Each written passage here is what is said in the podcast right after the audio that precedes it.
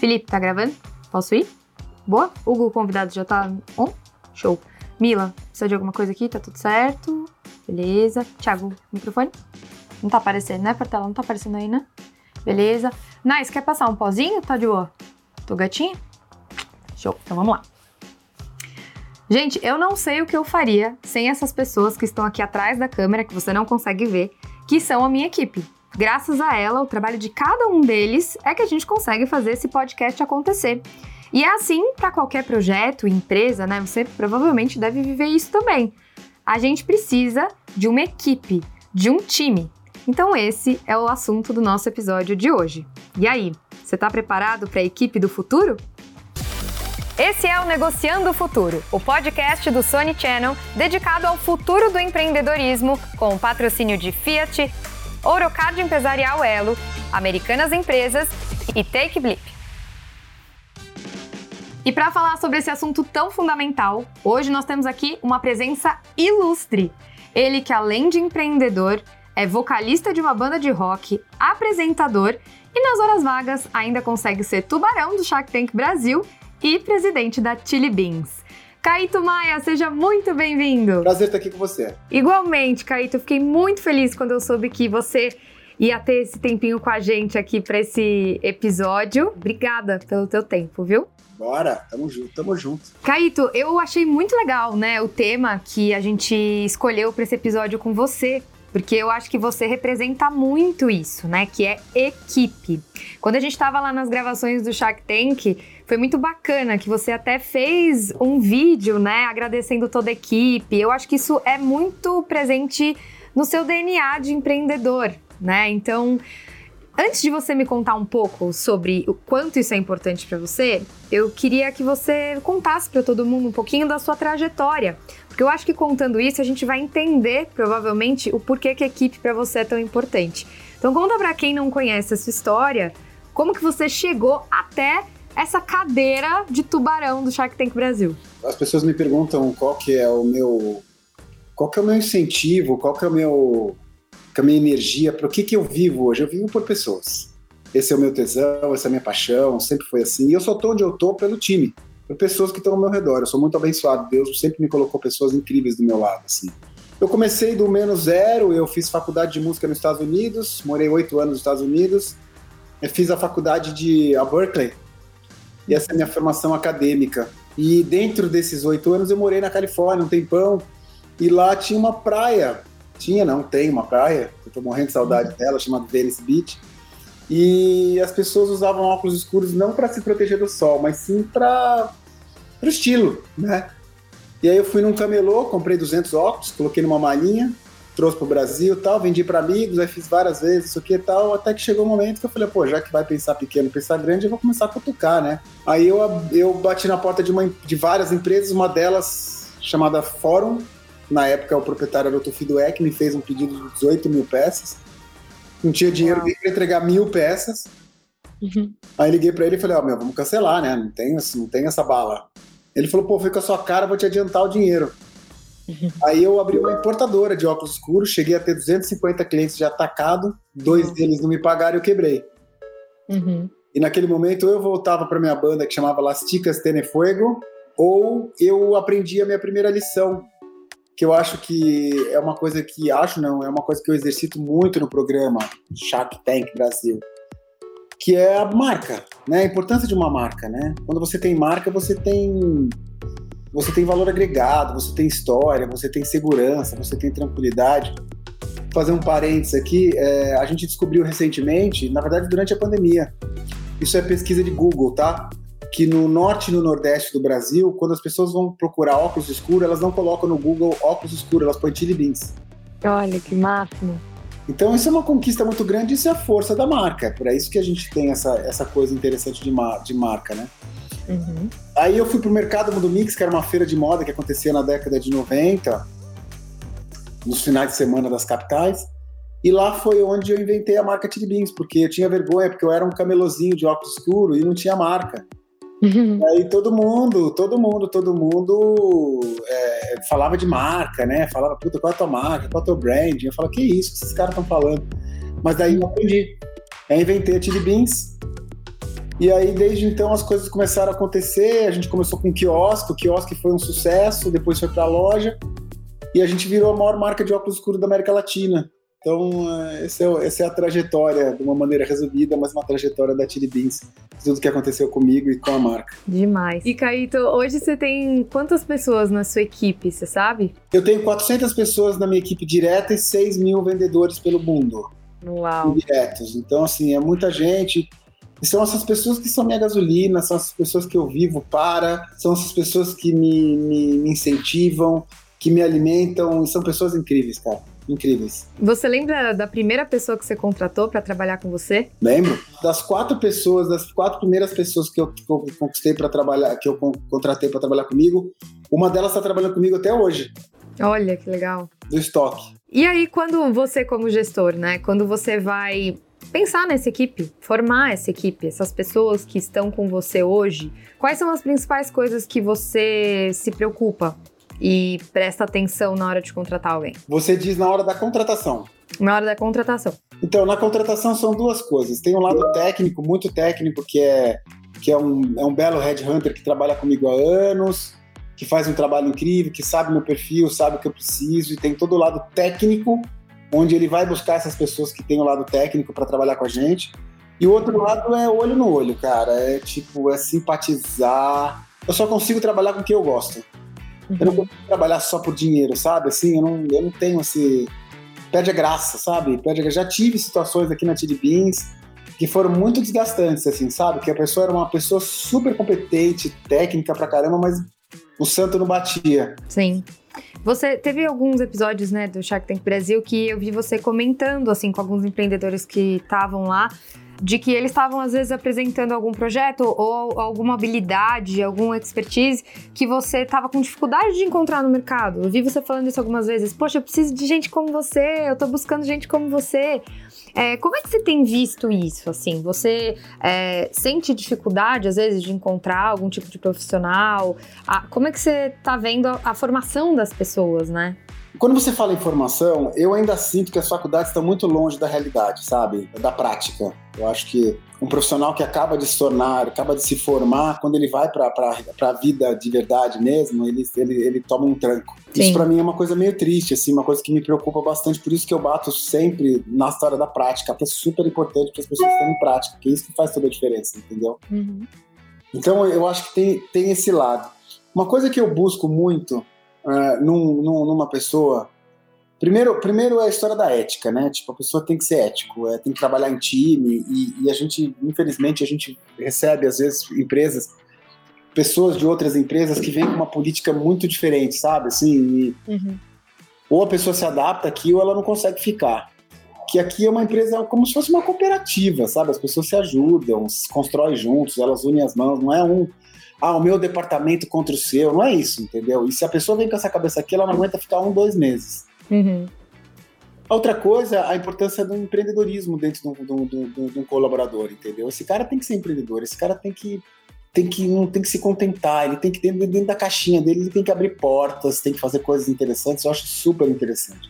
Uhum. E a coisa da proatividade, sabe? Assim, que isso na Tiribins precisa ter. Então eu acho que uhum. são coisas muito importantes no perfil de umas pessoas e eu sinto falta disso. É legal isso que você trouxe, né, do intraempreendedorismo, né, quando a pessoa tem que empreender dentro da própria empresa. É um perfil é, muito interessante e eu acho que muita gente nem pensa nisso, né, quando, quando vai contratar alguém ou quando está trabalhando para uma outra empresa que não é a sua. Não necessariamente porque você não é o empreendedor à frente daquele negócio que você não tem que ter essa alma de empreendedor, né? Como você enxerga que as pessoas podem contribuir nesse lugar de intraempreendedorismo? Então, assim, na Chili Beans, por exemplo, isso é uma característica essencial, assim, não é nem uma escolha, é uma obrigação, uhum. entendeu? Porque a pessoa, a pessoa ela é incentivada, cobrada de uma maneira saudável, mas às vezes mais cobrada, uhum. ela sai da caixinha mesmo, sabe? Tipo, olha a oportunidade que eu não tô vendo, traz coisa que eu não tô pensando, eu não te pedi isso, mas traz para mim. Então é uma coisa muito importante. E eu acho que isso é o futuro, sabe? Assim, e as pessoas estão cada vez mais saindo, saindo dessas empresas todas, sabe? Todas que a pessoa é, é feita é um robô. Ela tem que apertar botão, apertar botão, apertar botão. Eu vejo cada vez mais as pessoas odiando isso e indo atrás de lugares onde elas podem fazer bem para esse corpo humano. Sim, ter mais autonomia, né? Serem ouvidas. Eu acho que muita gente reclama muito disso, né? Da pessoa não conseguir ter. É, é até uma falta de confiança, né? Na pessoa que você contratou, muitas vezes, quando você não deixa ela expor as suas ideias, né? Acho isso bem ultrapassado. É, e como que você.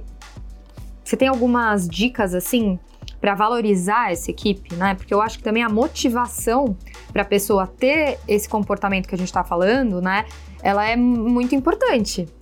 Como é que você usa isso assim? Como você valoriza a sua equipe para que elas tenham vontade de estar tá com essa cabeça proativa, pensante junto com você? Eu trago para o jogo. Eu trago, trago para o jogo e dou voz ativa.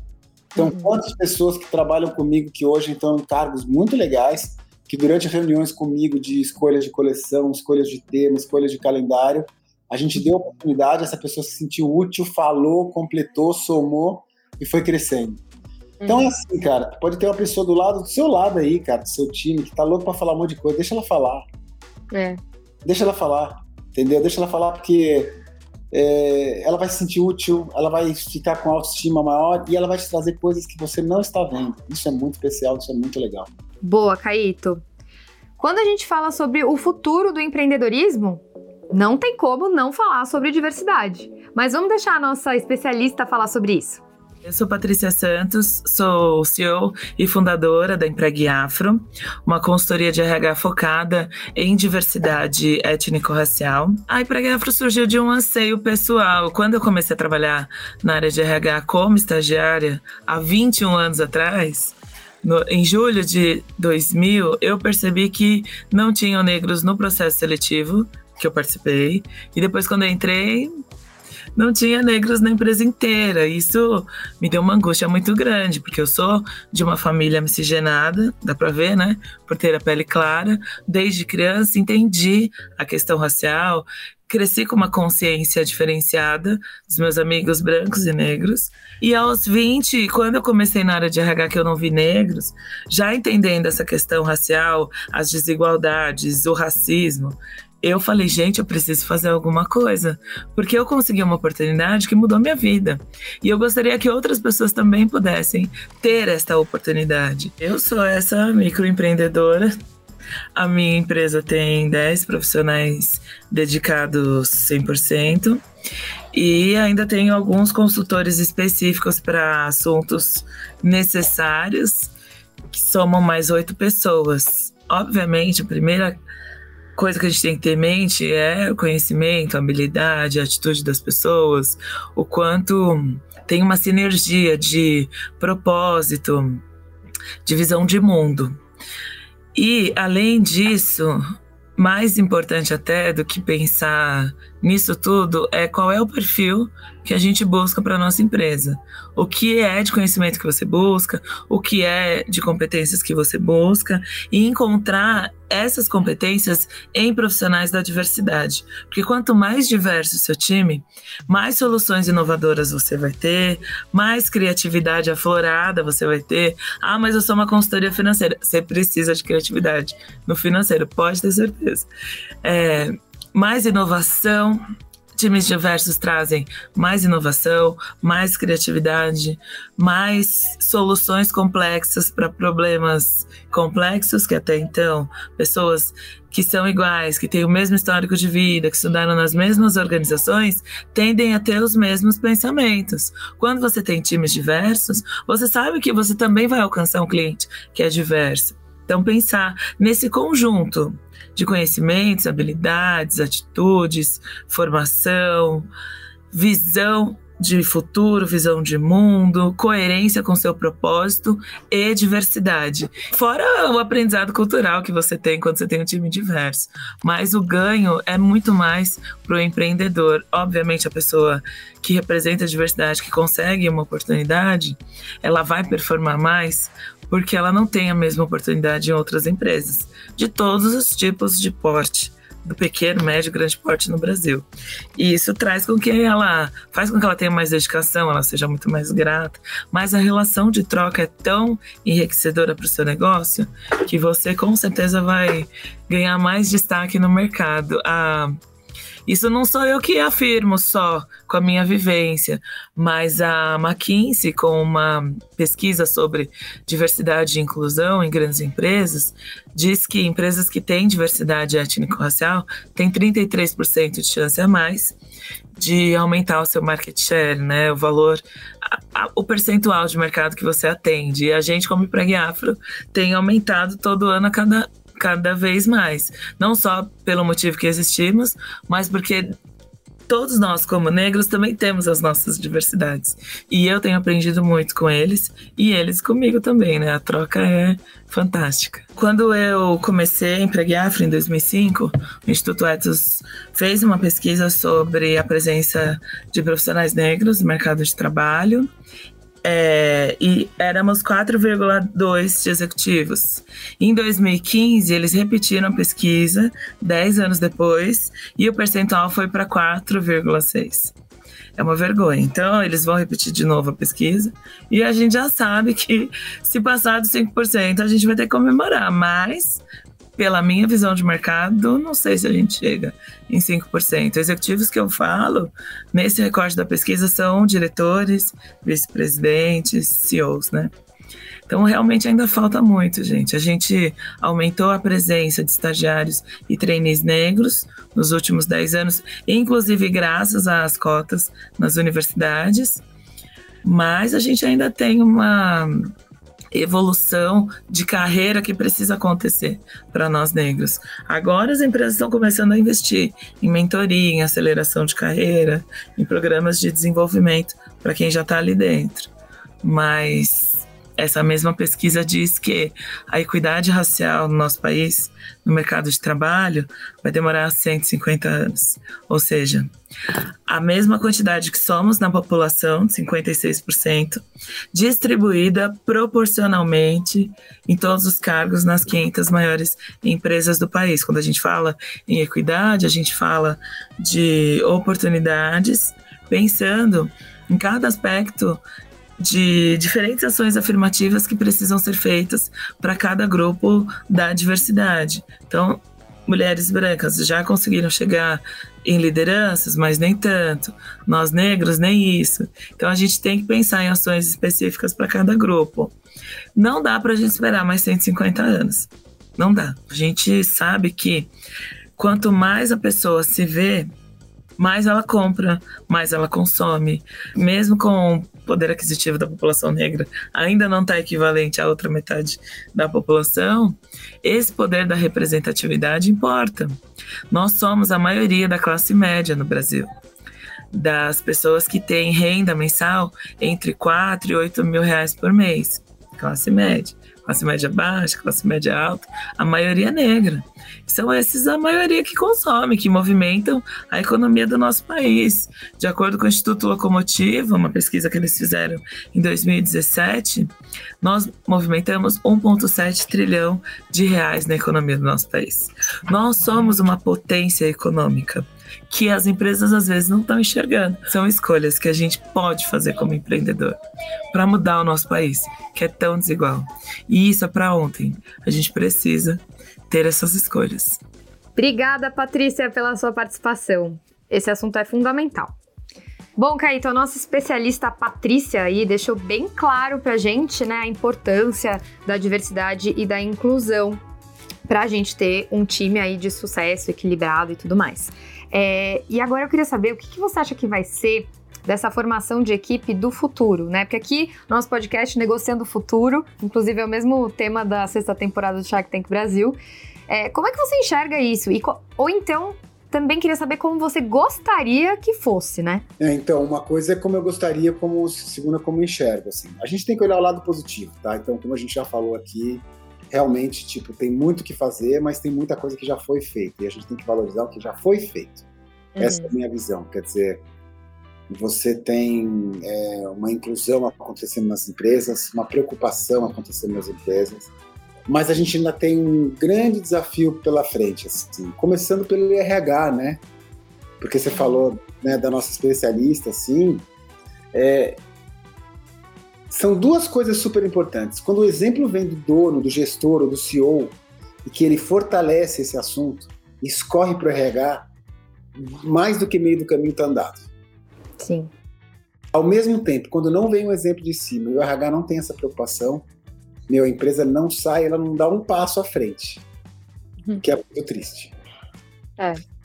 O que eu espero do futuro é, é, o lema que eu tenho aqui dentro, entendeu? Que é uma diversidade como um todo. São as pessoas serem respeitadas do jeito que elas são, tá? É, com liberdade de expressão. Volto a repetir, CEOs com mais preocupações pela diversidade do que existe hoje. Uhum. Porque já tem um grande caminho pela frente. Eu espero empresas mais, com mais diversidade, mais respeitando e pessoas mais felizes trabalhando nas empresas. É isso que eu espero no futuro. Show. Espero que a gente consiga isso mesmo.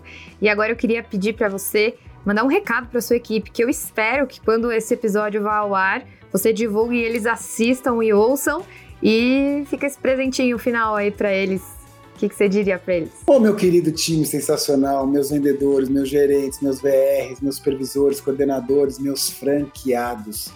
Eu não canso de elogiar vocês, não canso de agradecer a tudo que vocês fazem pela marca. Cada um de vocês representa essa pimenta por cada lugar desse Brasil. É por isso que a gente está onde está e vocês são respeitados em relação à cultura local. Então eu só tenho a agradecer. Ainda mais depois de tudo que a gente passou nesse mundo dessa loucura de pandemia, que vocês foram decisivos para a gente sair da pandemia melhor do que a gente entrou.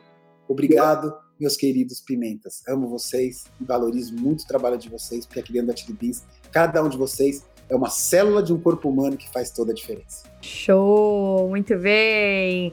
E Caíto, acho que a gente não pode encerrar esse papo sem antes fazer um comentário aí da nossa sexta temporada do Shark Tank Brasil, né? Toda semana tem episódio inédito, essa semana tem de novo. E eu quero saber, para mim foi a minha primeira, então para mim foi muito especial. Mas eu quero saber de você que já tá lá um tempão, como é que tá essa sexta temporada? Eu acho que tá incrível, eu acho que tá muito legal. Eu, eu vou te falar, se eu pudesse usar uma palavra para sexta temporada, eu ia chamar de maduro. Ó. Oh. É, eu acho, acho que os empreendedores eles estão mais maduros, mais conscientes. Uh, ainda continua tendo umas traves de valuations exagerados, mas o discurso continua, o discurso está cada vez mais consciente, mais consistente, mais pé no chão. Pilares que eu dou muita importância estão cada vez mais sendo exercitados durante o programa. Se você me pedir uma palavra, eu acho que é maturidade mesmo, evolução. Assim, eu acho que é, um, é uma temporada madura onde cada vez mais, tanto os tubarões quanto os empreendedores, eles estão cada vez mais evoluídos, mais maduros, mais consistentes. Eu acho que nessas horas de você também ali fazer as suas escolhas, é preciso considerar também essa equipe que você vai ter se você entrar no negócio ali também, né, Caíto? É meio que praticamente um fator de decisão, assim, sabe? Se eu vou com a cara da pessoa, eu vou. Se, eu não, se, se, a energia não bate, eu nem vou. Para mim isso é primordial. O cara pode ter um puta negócio. Porque eu não tô ali só pra ganhar dinheiro, entendeu? Eu tô ali para realizar. Minha vida é assim. Eu não ponho o cifrão em primeiro lugar e só quando eu vou de ganhar dinheiro e só eu quero ganhar, quero ganhar. Não é, a minha cabeça não é essa, a minha cabeça é outra. Minha cabeça é de, de, de fazer negócio, de os dois lados saírem bem, todo mundo sair feliz, sair contente. É assim que eu penso. Por isso a diversidade do Shark Tank dos tubarões, né? Cada um tem um pensamento diferente ali, né? Todos têm que ser respeitados, mas cada um tem um pensamento diferente. Esse é o meu jeito de pensar. É. E eu acho muito legal, sabe, que quando eu entrevisto os empreendedores antes deles entrarem no tanque, é, eu pergunto geralmente, né? Tem algum tubarão que você tá de olho, né? Que você gostaria que pegasse a sua isca ali? E geralmente eles são bem focados, né? Porque eu acho que eles também sentem isso do lado de cá, né? Essa, essa empatia, essa identificação com o estilo de um ou outro, né? E eu acho que, que isso que é legal, né? Você saber também o que, que você quer. E vice-versa, né? Faz parte da maturidade do, do, do empreendedor, entendeu? Cara, uhum. até isso ele está desenvolvendo, até isso ele está sacando. Quer dizer, eu vou lá, claro que eu quero investimento para minha empresa, claro que eu quero um investimento saudável, bacana, legal, mas eu, eu, eu, eu, eu tenho o direito de escolher quem que eu quero que seja meu sócio. é Claro. um amadurecimento. Sim, é, é Ele verdade. chega ao ponto até de fazer uma fazer um pitch customizado para atrair, para seduzir o cara, aquela coisa. Isso se chama de maturidade. Teve algum caso ali que você consegue lembrar dessa temporada que você sentiu que foi feito especialmente pra você? Teve, tiveram vários, tiveram vários. Teve as meninas da Trend Two Box, que foi, É, foi feito para mim, foi feito, era customizado, era esse objetivo que ela queria, tudo. A gente, a gente, e a gente fica muito, muito honrado, muito feliz, muito contente. Fechamos o negócio, também fica a cara das meninas. É, a Carol é muito bacana, a gente já tá trabalhando, Hum. junto, já estamos botando para quebrar já.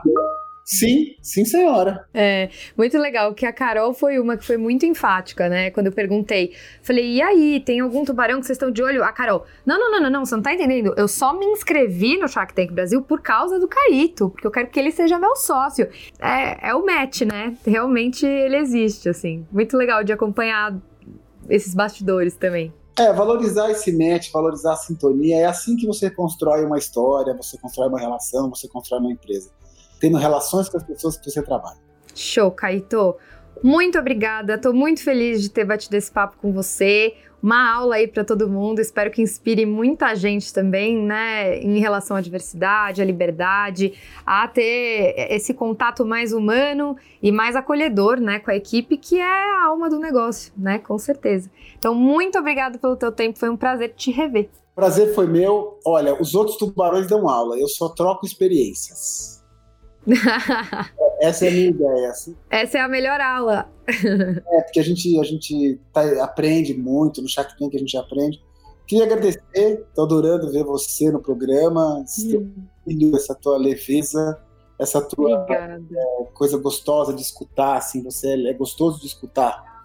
Que bom. É, queria agradecer a, a todos vocês, falar que é um prazer estar aqui com vocês e que as pessoas gostem, né, aproveitem desse, desse programa incrível que é um serviço para o Brasil. Assim, a gente não tem ideia o quanto a gente faz bem para as pessoas. Para mim, esse é um dos motivos que me faz fazer o programa. Então, obrigado, é um prazerzão estar aqui com você. Obrigado por ter lembrado de mim, por ter me convidado, adorei. Conte comigo sempre. Um beijo, luz, paz, amor e saúde para vocês. Obrigada, Caíto. Foi um prazer te rever. E aí, gostou do papo? Você já ouviu os outros, os outros episódios dessa temporada do podcast Negociando o Futuro? Olha, então, se eu fosse você, eu ia agora maratonar. Seja assistindo pelo YouTube do Shark Tank Brasil ou escutando pelo Spotify do Sony Channel. A gente espera você porque toda semana tem episódios inéditos e olha, o que tem de papo legal, vários insights e muito conhecimento. Eu tenho certeza que você vai gostar, beleza? Então, até o próximo episódio. Tchau!